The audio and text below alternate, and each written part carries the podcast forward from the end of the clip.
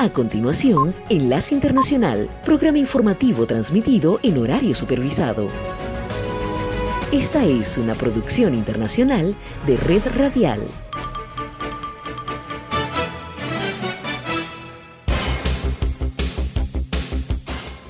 Aquí comienza Enlace Internacional. Saludos a nuestra audiencia en Caracas, Venezuela y el mundo, a través de nuestra frecuencia Sintonía 1420 AM y en Soy Ángela Montilla en la presentación. Bienvenidos.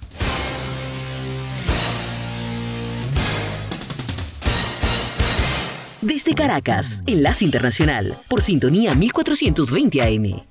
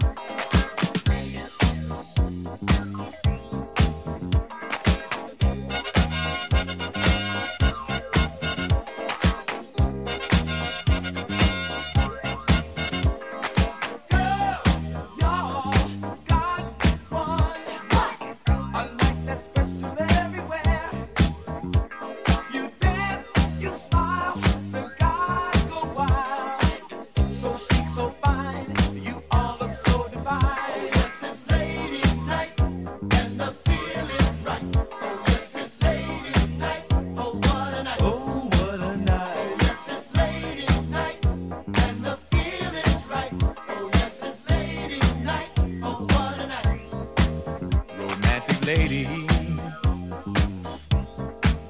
single baby, mm, sophisticated mama.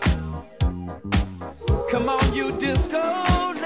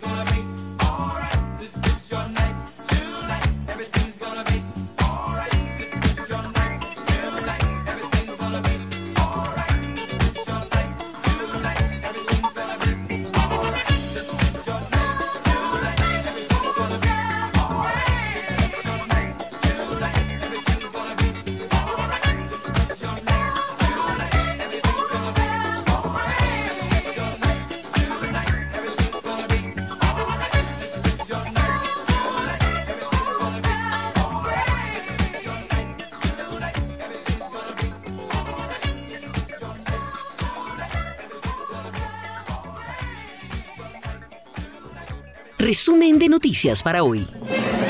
Hola, mucho gusto. Desde el Centro de Producción Internacional de UCI Noticias, Florentino Mesa les presenta La Vuelta al Mundo en 120 segundos. Bienvenidos. La planta nuclear ucraniana de Zaporilla, la mayor de Europa, quedó hoy completamente aislada de la red eléctrica tras ataques masivos rusos contra Ucrania en las últimas horas, lo que puede conducir a una emergencia con consecuencias radiactivas para todo el mundo. Rusia podría estar suministrando plutonio altamente enriquecido a China para sus reactores reproductores rápidos, que son los diseñados para producir combustible generando más material del que consume, indicó el Departamento de Defensa de Estados Unidos. El balance de muertos por un deslizamiento de tierra ocurrido el lunes en una isla remota de Indonesia se elevó a 30 tras el hallazgo de otros nueve cadáveres este jueves.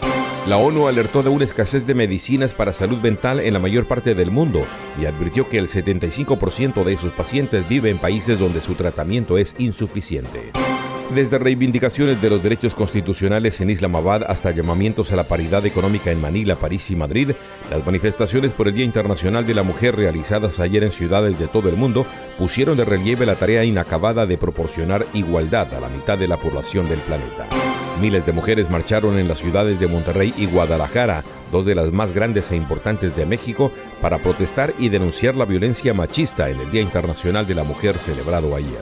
La presidenta de Honduras, Xiomara Castro, firmó un acuerdo ejecutivo mediante el cual se permite el uso y comercialización de la pastilla anticonceptiva de emergencia en ese país centroamericano. Por primera vez, el Tribunal de Paz de Colombia imputó a 10 mandos medios de la extinta guerrilla Fuerzas Armadas Revolucionarias de Colombia FARC por el reclutamiento y utilización de menores en el conflicto armado, así como otros 13 crímenes de guerra y de lesa humanidad. Cuba confirmó que acogerá el tercer ciclo de la mesa de diálogos de paz entre el gobierno de Colombia y la guerrilla del Ejército de Liberación Nacional ELN, como se anunció en México. Esta fue la vuelta al mundo en 120 segundos. Enlace Internacional con la Música.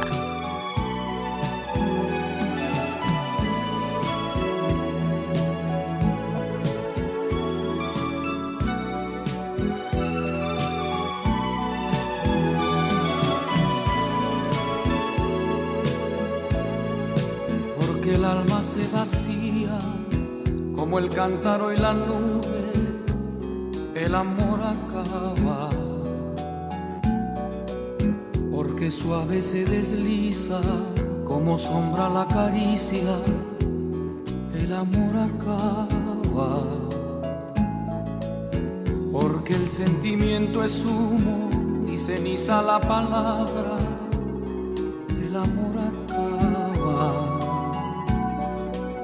Porque el corazón de darse llega un día que se parte, el amor acaba porque se vuelven cadenas lo que fueron cintas blancas, el amor acaba, porque llega a ser rutina la caricia más divina, el amor acaba, porque somos como ríos, cada instante nueva el agua, el amor acaba que mueren los deseos por la carne y por el beso, el amor acaba. Porque el tiempo tiene grietas, porque grietas tiene el alma, porque nada es para siempre, que hasta la belleza cansa. El amor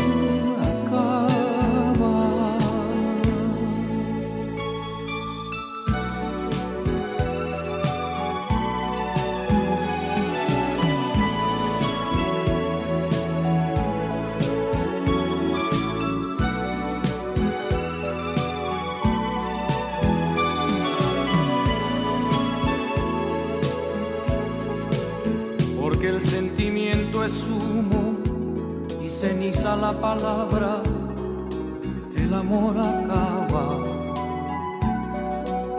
Porque el corazón de darse llega un día que se parte, el amor acaba.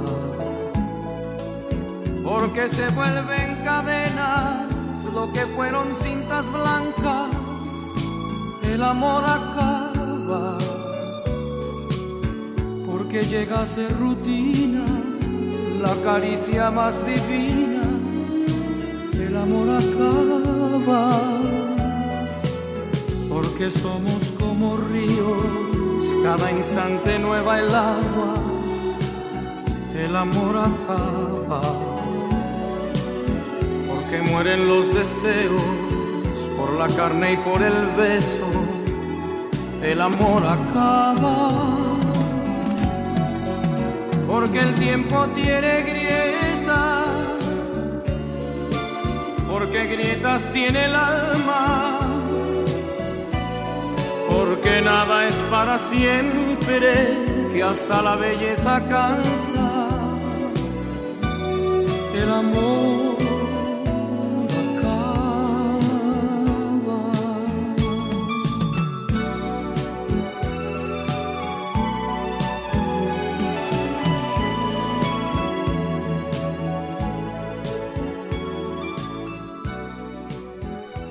Enlace Internacional con Estados Unidos. La Reserva Federal anticipa que en su próxima reunión podría determinar un alza de medio punto en las tasas de interés y que es probable que las previsiones actualizadas de las autoridades monetarias presenten un punto máximo para los tipos de encima del 5,1% de sus últimas proyecciones en diciembre. El presidente de la Reserva Federal, Jerome Powell, compareció ante el panel bancario del Senado para presentar el informe semianual de la economía y anticipó los elementos clave y destacó, nada en los datos sugiere que hayamos soportado demasiado las tasas. De hecho, sugirió que aún nos queda trabajo por hacer y añadió. Nuestras acciones políticas están guiadas por nuestro doble mandato de promover el máximo empleo y precios estables. La economía no funciona para nadie en particular sin estabilidad de precios. No lograremos un periodo sostenido de condiciones del mercado laboral que beneficien a todos, dijo. Tim Doy de SGH Macros Advisor dijo que estas declaraciones sientan las bases para que la Reserva Federal siga subiendo las tasas hasta tocar el 6% e induzca a una recesión por el camino, Powell no abrió la puerta a una subida de tasas de 50 puntos básicos sin tener la intención de seguir adelante con este resultado en la reunión de marzo.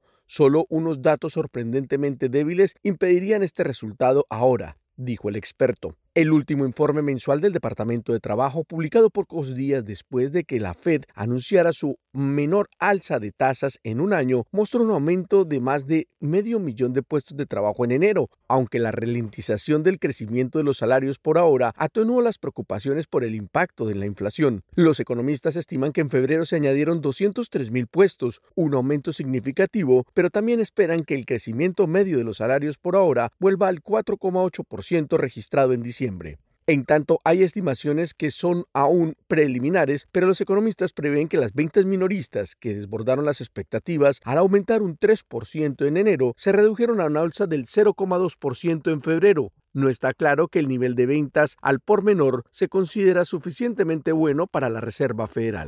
Enlace Internacional.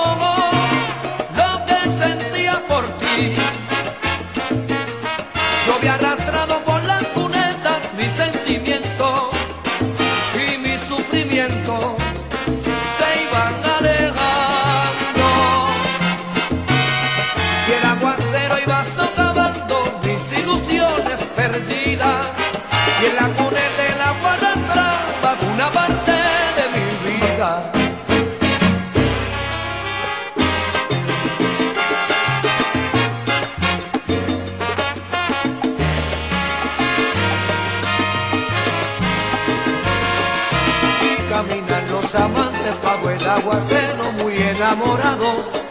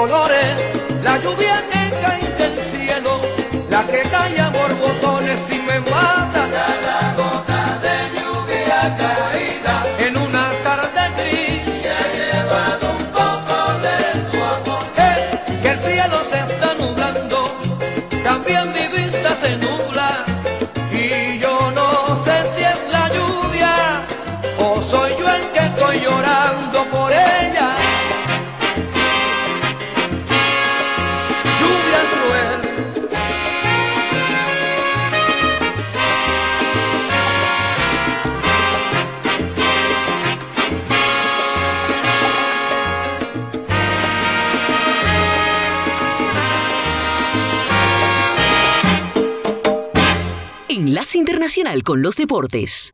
Ayer se disputaron Copa Libertadores dos encuentros. Magallanes de Chile empató 1 a 1 frente a Independiente Medellín.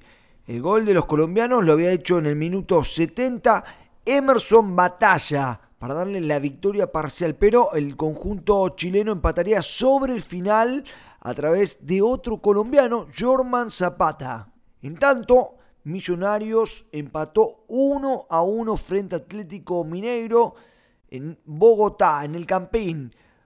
Silva, el capitán, abría la cuenta sobre el final del primer tiempo. Pero en el minuto 66, Paulinho empataba para los brasileros que definen en su casa. Ayer se disputó Copa Argentina y River Plate le goleó 3 a 0 a Racing de Córdoba y entre los tres goles hubo uno del colombiano Miguel Ángel Borja. El primero fue a los 45 minutos, luego vendría Beltrán y Pires para darle el triplete al millonario y el pasaje a la próxima instancia. Se disputó en Champions League dos partidos donde el Bayern Múnich ganó 2 a 0 en Alemania frente al Paris Saint-Germain, un global de 3 a 0 y clasificado a la próxima instancia igual que el Milan. El equipo italiano empató 0 a 0 en Londres frente al Tottenham, pero el global fue a favor de los italianos 1 a 0. Hoy por Copa Libertadores, Fortaleza de Brasil recibiendo a Cerro Porteño de Paraguay y Huracán de Argentina frente a Sporting Cristal de Perú. Hoy a partir de las 7 de la tarde hora de Colombia, duelo de Cafeteros Deporte Tolima frente a Junior de Barranquilla. Informando desde el Máster de Deportes, Pablo Lucas Candelaresi. Esta es la señal internacional de sintonía 1420 AM, presentando Enlace Internacional.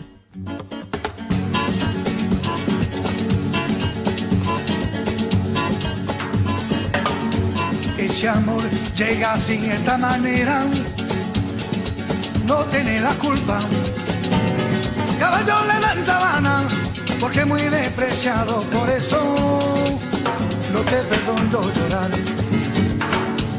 Ese amor llega así, esta manera, no tiene la culpa. Amor de compra y venta, amor del pasado, ven, ven, ven, ven, ven, ven. ven.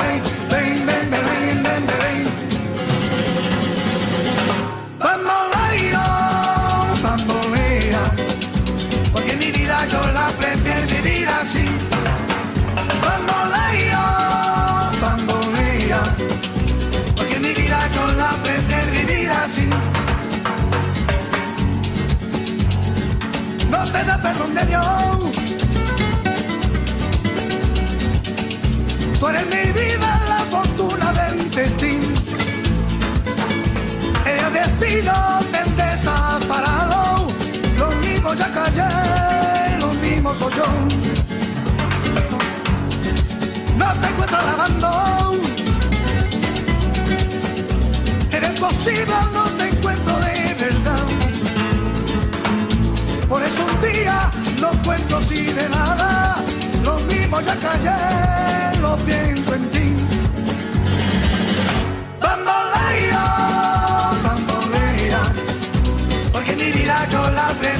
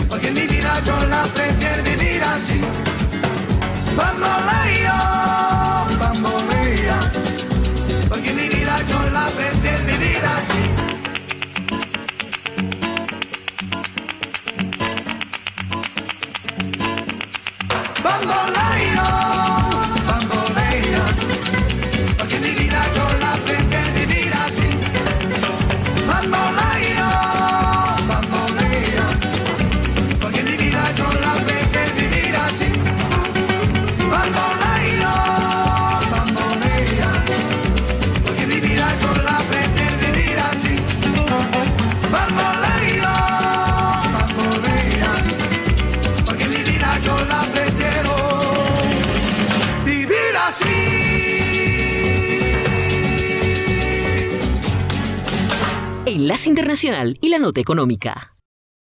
El turismo alcanzó niveles no vistos desde que comenzó la pandemia e incluso superó los niveles prepandémicos en las islas holandesas y los territorios estadounidenses como Puerto Rico. Según la agencia AP, más de 28 millones de personas visitaron la región en 2022, un incremento de más de 50% comparado con el año previo, según la Organización para el Turismo en el Caribe. Es evidente que incluso frente a golpes devastadores propinados por la pandemia, como región hemos respondido con esperanza, fuerza y determinación, declaró Kenneth Bryan, titular de dicha organización, en una conferencia de prensa en Barbados.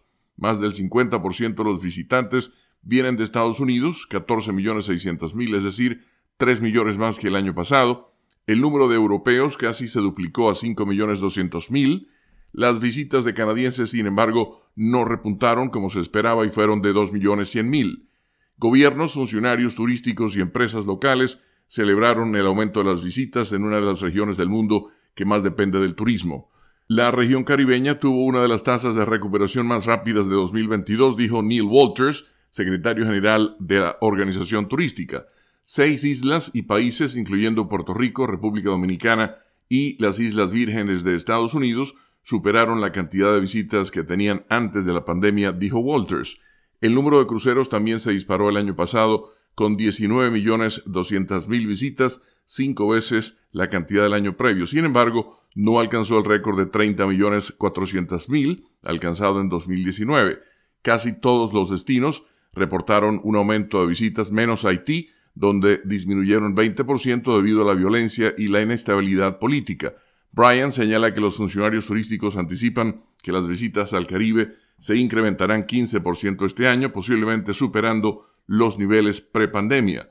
Un récord de 32 millones de personas visitó el Caribe en 2019, una cifra que disminuyó en 65% el año siguiente, cuando estalló la pandemia. Enlace Internacional con la Música.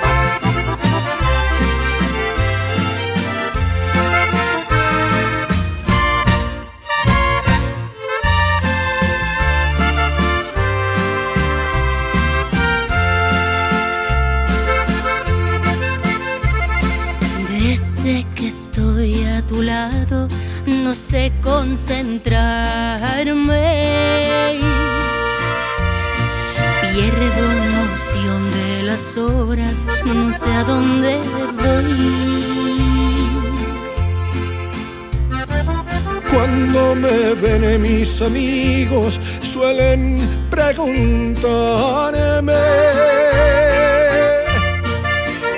lo que pasa conmigo, no saben Ya les voy a contar que muero por verte, que grande es mi suerte, que a estas alturas que tiene mi vida llegué a conocerte. Nada me importa lo nuestro tiene que saberse en honor a esta pasión. Hay que decirlo de frente, que a este mundo le es urgente que se sepa nuestro amor.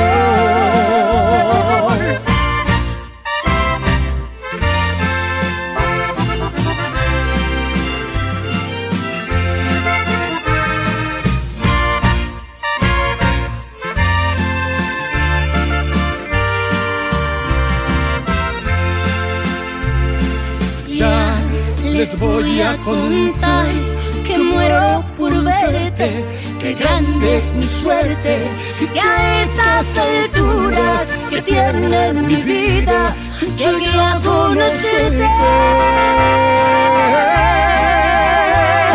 Nada me importa la gente, lo nuestro tiene que saberse, el honor a esta pasión.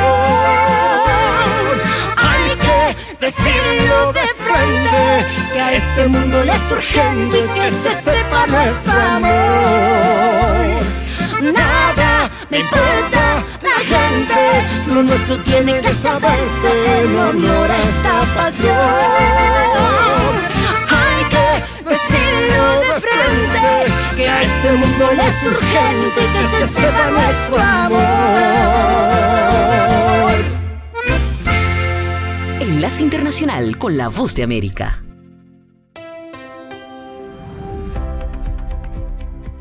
Cordiales saludos a nuestra audiencia, soy Judith Martín y hoy en Conversando con la Voz de América abordamos el tema del incalculable aporte de las mujeres en áreas de conocimiento científico. Y para darles voz a las que se abren camino en un mundo liderado por hombres, conversamos con la científica Zaida Hernández, estadounidense e hija de inmigrantes salvadoreños, hoy es ingeniera térmica en el programa Artemis de la NASA y su historia merece ser contada.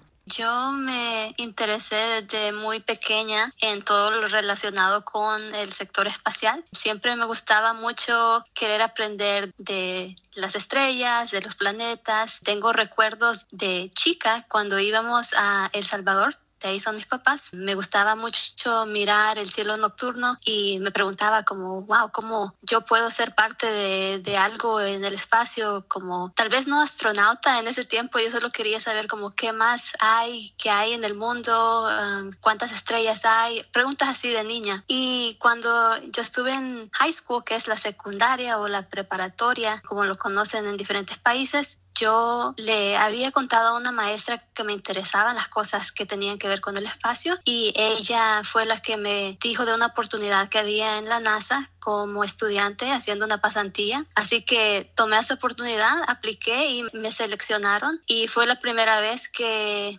pude venir al centro espacial a, trabajar como estudiante y me encantó y eso como que me, me volvió a traer a, a, la infancia que era algo que yo quería hacer, que quería estar involucrada en las cosas del espacio. Y ya con esa pasantía aprendí más y seguí aplicando para otras y sí hice un total de, de bastantes, um, siete pasantías en diferentes departamentos de, de NASA en el Centro Espacial Johnson.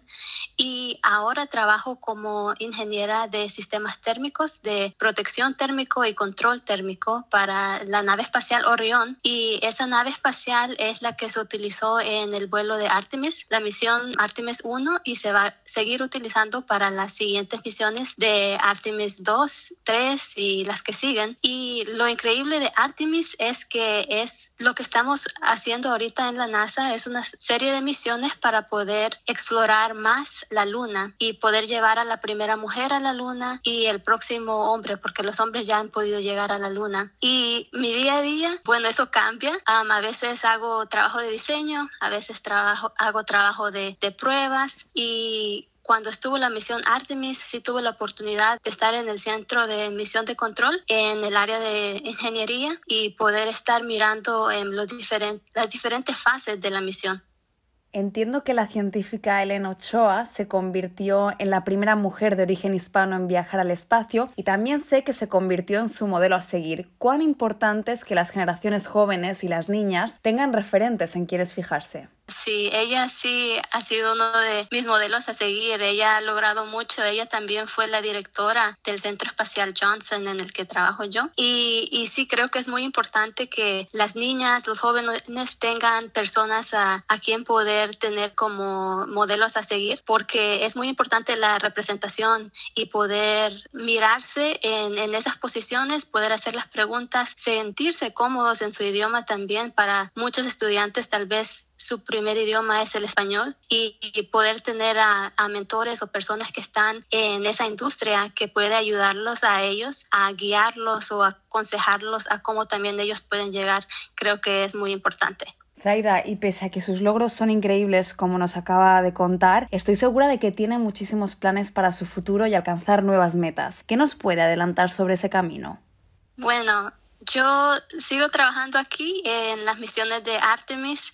Espero poder seguir trabajando en eso porque me interesa mucho poder ser, aunque sea una pequeña parte de las personas que van a llevar a la primera mujer a la luna. Eso es algo muy emocionante para mí. A mí me gustaría poder crecer aquí en la Agencia Espacial de NASA y también estoy trabajando en otros proyectos. También estoy trabajando con una compañía que se llama Little Libros, que ellos publican libros bilingües para los niños. Es algo que estábamos hablando de la representación, creo que es algo sumamente importante para las nuevas generaciones y con ellos estoy trabajando en, una, en unos libros del espacio, de STEM, Era la científica estadounidense de origen latino Zaida Hernández compartiendo su recorrido personal hasta llegar a trabajar en la NASA y sus proyectos futuros. Esto fue conversando con la voz de América.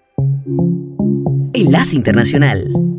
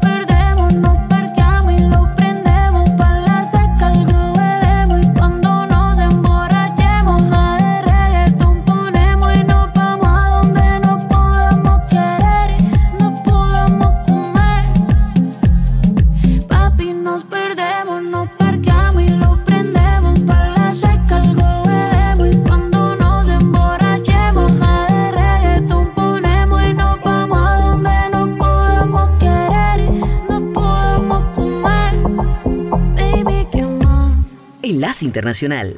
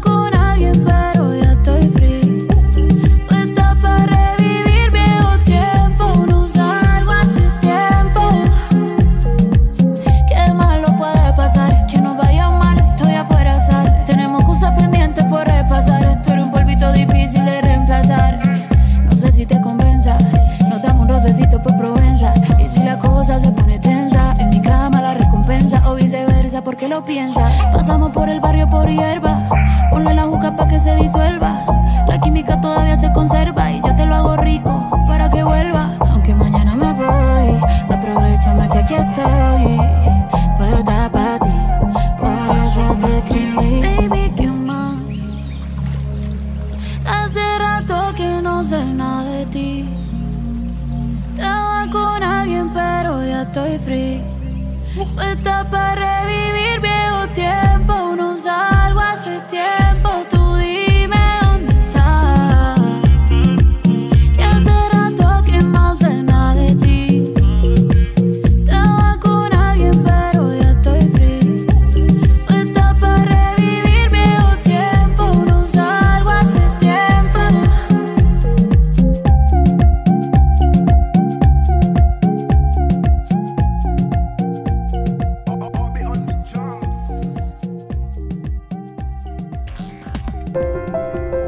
Celebramos a las mujeres en la semana por el Día Internacional de la Mujer y nuestro bloque especial, Mujeres, el reto de la educación y la igualdad de género. Hoy conversamos con Alejandra Stolk, ella es ingeniera en sistemas con maestría en ingeniería de sistemas críticos de seguridad, tiene diplomado en gestión de empresas de base tecnológica, además es presidenta de la Internet Society capítulo Venezuela y jefa de redes y conectividad de la Dirección de Telecomunicaciones y Servicios de la Universidad de los Andes. ¿Qué motivos te llevaron a estudiar ingeniería en sistemas y eh, por qué elegiste la carrera básicamente? Bueno, a ver, eh, ¿por qué ingeniería de sistemas? En mi casa, mi papá eh, fue de los pioneros en programar en Venezuela. En mi casa hubo una computadora desde que yo tengo uso de razón, una computadora que eran muy distintas a las nuestras. Este, la primera laptop de mi papá pesaba, no sé, como 10 kilos y era una cosa gigante. Este, entonces en mi casa siempre hubo una computadora, en, la época de mi papá no existía ingeniería de sistemas, simplemente era como una cosa que medio iban aprendiendo en cursos. Este, y cuando ya yo me llegó la hora de, de, escoger la carrera, pues eh, la computadora me parecía como el espacio natural para trabajar y, y, por eso decidí ingeniería de sistemas. ¿Crees que las mujeres siguen siendo minoría eh, en esta área a la hora de escoger la carrera, eh, de estudiarla? Y en ese caso, de, de, de, ser así, ¿por qué crees que esto pudiera estar ocurriendo? Bueno, ingeniería sistemas como tal, eh, desde mi época, cuando yo estudié, no era una carrera de mayoría de hombres. Eh, en mi, en mi promoción, por decirlo de alguna forma, éramos un poquito menos de la mitad, pero quizás llegamos al 45% más o menos de la carrera. Sin embargo, este, después mucha gente no siguió la carrera, por decirlo así, o sea, como que se fueron por otras cosas y tal, y no la ejercieron como tal. Pero estudiando habíamos más o menos la mitad. Ahora, cuando hice la maestría, que fue en seguridad de sistemas y fue en Inglaterra, ahí era la única mujer en, en, entre, éramos como 36 personas y yo era la única mujer. Y ahí sí fue como un shock de, oye, vale, aquí, ¿qué pasó aquí? Cogí algo. De hecho, en la entrevista que me hicieron para, para admitirme en la carrera, eh, los profesores estaban así como, bueno, pero tú estás segura de lo que estás escogiendo y tal, esto es un área dura, mucha matemática. Ingeniería de sistemas es una carrera que por poquitas materias es, es, mm, puedes sacar eh, matemática pura porque se parecen mucho. Para, para programar tienes que conocer mucho de matemática y todo lo que es algoritmos y esas cosas son basados en matemática, entonces es una carrera muy, muy matemática. Y al, me llamó mucho la atención que en Inglaterra les parecía muy raro que una mujer aplicara la maestría, después me contaron que, bueno, hubo dos o tres este, antes que yo y tal, entonces era como, como si, ahí sí me sentí como, y era como la mascota del equipo, este, para todos era así como, ah, sí, ella es la mujer que está estudiando con nosotros esta carrera loca de, de seguridad, pero cada vez somos más. Eh, en seguridad sí somos todavía bastante minoría, pero cada vez hay más. Entonces, pues em, eh, en el momento en el que hice la maestría fue, fue simpático ser la, la, como la mascota del equipo para ellos, era así como estás entendiendo y tal, pero, mm, pero siempre fue como, qué chévere que estás estudiando con nosotros, nunca fue como, no, tú eres mujer y no, no opines mucho aquí, ¿no? más bien fue así como, qué chévere, qué curioso que por fin les está llamando la atención a las mujeres estas cosas. ¿Cómo crees que se puede impulsar que más mujeres en Venezuela opten por estudiar y orientarse hasta, hacia estas áreas? No solamente ingeniería en sistemas quizás, sino todo lo que tenga que ver con matemáticas, ingeniería, ingeniería en general y, en general también puede ser a las ciencias, ¿no? Bueno, eh, hoy en día no solamente a las mujeres, también creo que a los hombres le huyen un poco a las carreras científicas y duras. Este, en general uno ve que, que, que hacia la comunicación social y esas cosas la gente va como con más, con más ah, este, como expectativa, ¿no? Eh, sin embargo, ingeniería informática, ingeniería de sistemas son carreras que están como de moda porque los muchachos escuchan que esa es la carrera del futuro, que con eso vas a tener mucho trabajo y tal, que tiene muchas cosas. Sin embargo, em, yo doy clases también en ingeniería de sistemas en la Universidad de los Andes y allí ya como que viene el shock, ¿no?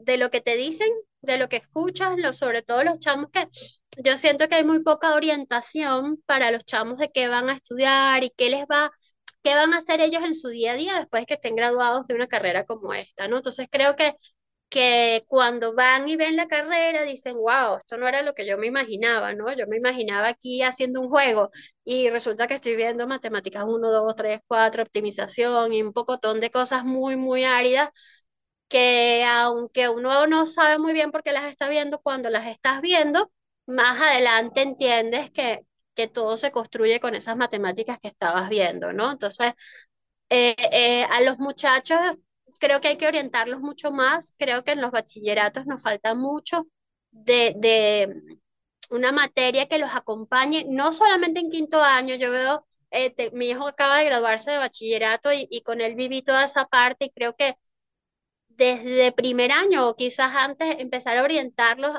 oye, tú tienes habilidades para la matemática o tienes habilidades para el arte, estas carreras son, es, esa parte no existe en nuestro currículum y creo que hace mucha falta. Uno, porque los muchachos desprecian mucho ahorita la educación formal, creen que, que ser TikToker, ser YouTuber, ser, eh, eh, una celebridad en, en una red social es suficiente y bueno, para ser una celebridad en las redes sociales, de, si quieres hablar de telecomunicaciones, tienes que ser ingeniero de telecomunicaciones. No puedes ser una celebridad en eso si no has estudiado y no sabes de lo que estás hablando con propiedad, ¿no? Entonces, muchas veces cuesta explicarle a los muchachos que esa persona que les está hablando está allí porque tiene 30 años de experiencia o tiene tal, no, no, es que llegó ahí porque aterrizó, ¿no? Más allá de si, si, bueno, si es un cantante es porque canta bien y tiene 20 años cantando, ¿no? no una Shakira no se hizo en dos días, ¿no? Este, lo hizo con mucho esfuerzo y, y tiene desde, desde que uno estaba adolescente escuchándola, ¿no? Entonces, no llegó ahí a, a, a pegar un hit por, por casualidad, ¿no? Igual pasa con las carreras, pues, y, y creo que si tuviéramos un acompañamiento desde más muchachos, tanto varones como hembras, ahí la verdad es que yo creo que no, por lo menos en Venezuela yo no siento que hay mucha discriminación, pero sí siento que hay muy poca orientación. Como que en quinto año hay que apurarse y explicarle a los muchachos, estas son las carreras, estas son las universidades, hay que aplicar aquí y allá. Y, y eso creo que lo deberíamos hacer con más tiempo, ¿no? Viendo, tengo una sobrina que estudia en, en Holanda y, y ellos sí tienen, desde antes incluso de pasar a bachillerato, primero orientarte hacia tus propias habilidades, o sea, que un muchacho pierda el tiempo en una carrera para las que no tiene habilidades no les es rentable, entonces empiezan desde súper chiquitos, quizás demasiado chiquitos para mi gusto, a, a... Yo veía que mi sobrina, conchale, ya a acababa de aprender a leer y escribir y ya estaban, no, bueno, ella no va a ir para el bachillerato, yo no sé cuál, sino para el bachillerato tal. Y eso, eso también es como extremo, ¿no?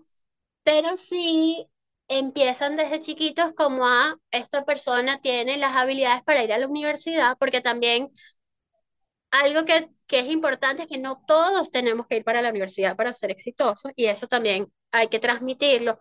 Hay técnicos, hay técnicos medios, cada quien al nivel de sus habilidades y de sus posibilidades y que no sea, oye, no fui para la universidad, no puede ser nadie, tampoco, ¿no? Eh, un poco como de balance, ¿no? Pero sí que, que, que nos empiecen a decir a todos, niñas y, y niños y, y, y todo lo que está en el medio, que bueno, existen estas carreras, existen estas habilidades, que esta carrera requiere de esto y de esto y de esto, porque también a veces ese shock que tienen los muchachos de llegas a la carrera y es pura matemática y yo me esperaba otra cosa. O cuando vamos a programar, yo lo que quería era programar y aquí no estamos viendo programación todavía. Ese tipo como de, de orientación que veo que, que nos falta mucho, ¿no? Alejandra, eh, según la CEPAL, este es un estudio que presentaron hace poco, un informe realmente, se estima que 4 de cada 10 mujeres en la región, en la Latinoamérica y el Caribe, no están conectadas o no pueden costear una conectividad efectiva. Eh, ¿cómo crees, cómo ves la situación puntualmente en este caso en Venezuela?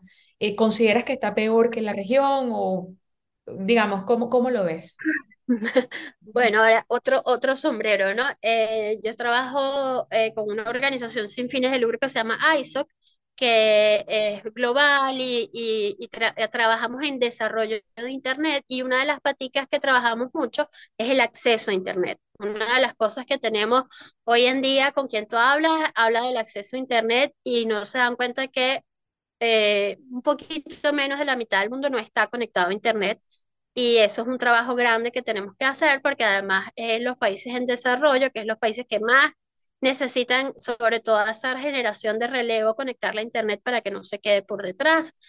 Y eh, Venezuela tiene un fenómeno muy particular que, que por, por toda esta crisis que hemos vivido, política y económica, tenemos un retroceso. Nosotros tenemos en el país no gente que nunca se conectó, sino gente que se conectó y ahora está desconectada.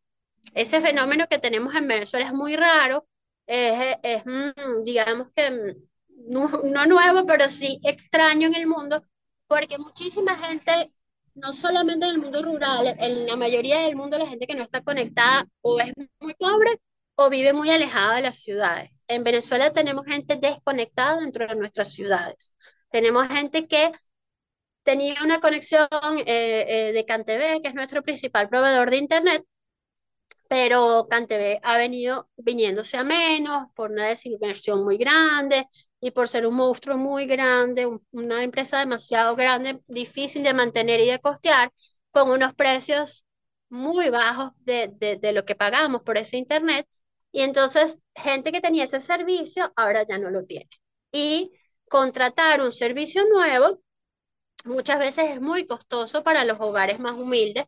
Este, tratar de conectar una maestra que puede ganar 20 dólares mensuales y un internet privado que no sea el de CanTV puede estar desde 25 hasta 65 dólares, dependiendo un poco de cuál, de qué cosa compres, es difícil. Y muchas veces ese acceso que tenían en las zonas más humildes no llegan esas nuevas empresas.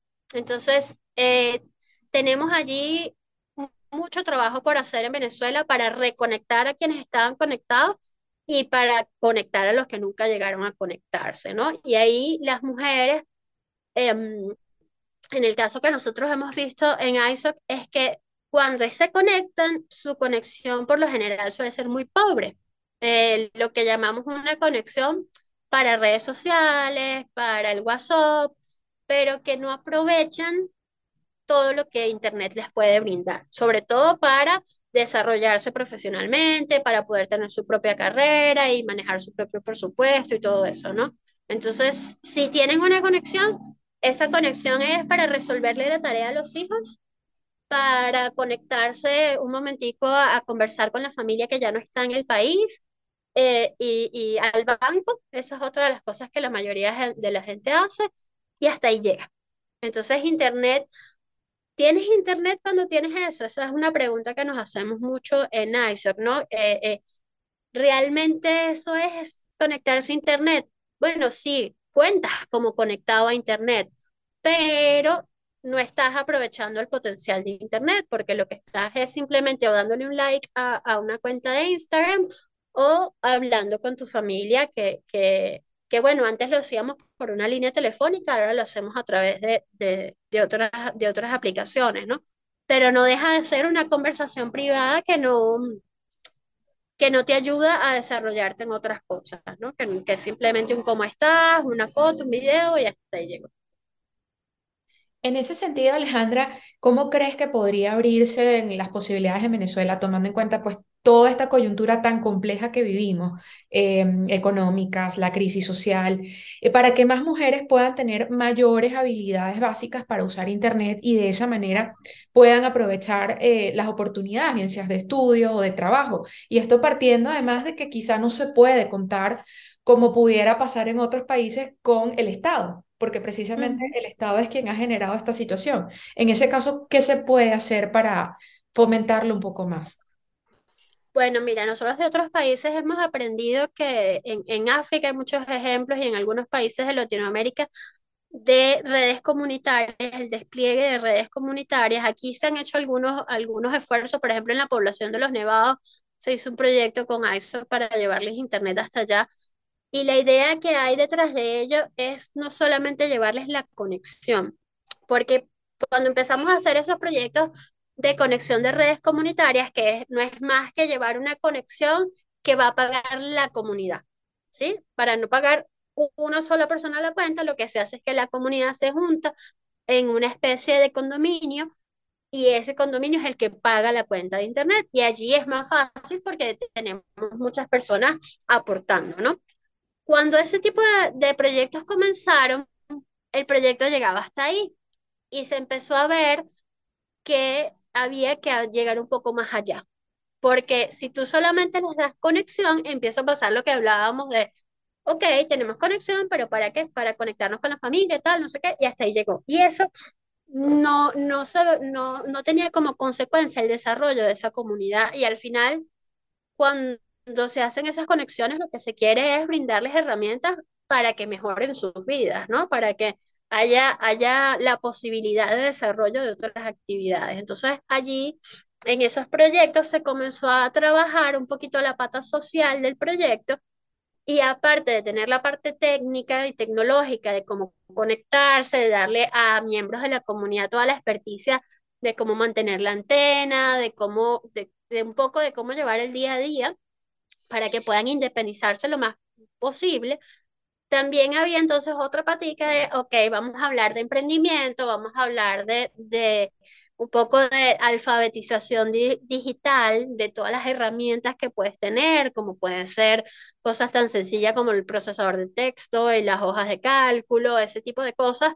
Y también de qué cosas hacen ellas, en el caso de las mujeres, para brindarle al mundo, porque muchas veces en esos pueblos, en esos sitios, hay servicios, hay productos que podrían eh, em, vender desde Internet o que podían promocionar desde Internet. Por ejemplo, las actividades que realizan en sus poblados. En, en el poblado de tal sitio hacen la festividad de, no sé, de San Benito. Ok, entonces vamos a montar en una cuenta de la comunidad el San Benito que hacemos aquí, cuándo es y tal, y eso promueve el turismo hacia la zona. Ese tipo de acompañamiento es lo que se está dando ahora con estos proyectos de redes comunitarias para que no sea nada más, ok, tienes conexión y ya yo me fui, chao, me desentendí de ti, ¿no? A nosotros como ingenieros esa parte nos cuesta más porque estamos más preparados para, para brindarles conectividad, pero lo que se está haciendo ahora es que, bueno, aunado al grupo de, gente de telecomunicaciones está el grupo de, em, de la parte más social que tienen experiencia en esto de alfabetismo digital, de emprendimiento y de ese tipo de herramientas que puedan brindarles eh, más apoyo, ¿no? También, por ejemplo, para hacer... Mm, reclamos de, del tipo ya una comunidad junta, oye, mira, el servicio de agua aquí es muy deficiente, bueno, vamos entre todos a decirle a las, a las compañías, a la alcaldía,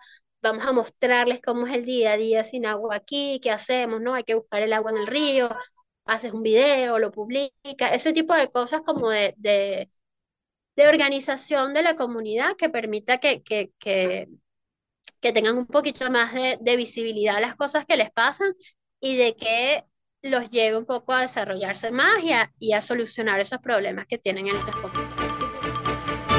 Radio Sintonía 1420 AM y Red Radial presentaron Enlace Internacional. Regresaremos mañana con noticias, entrevistas y buena música. Enlace Internacional, síganos en Twitter con arroba cdncall y en internet www.redradial.com www.redradial.co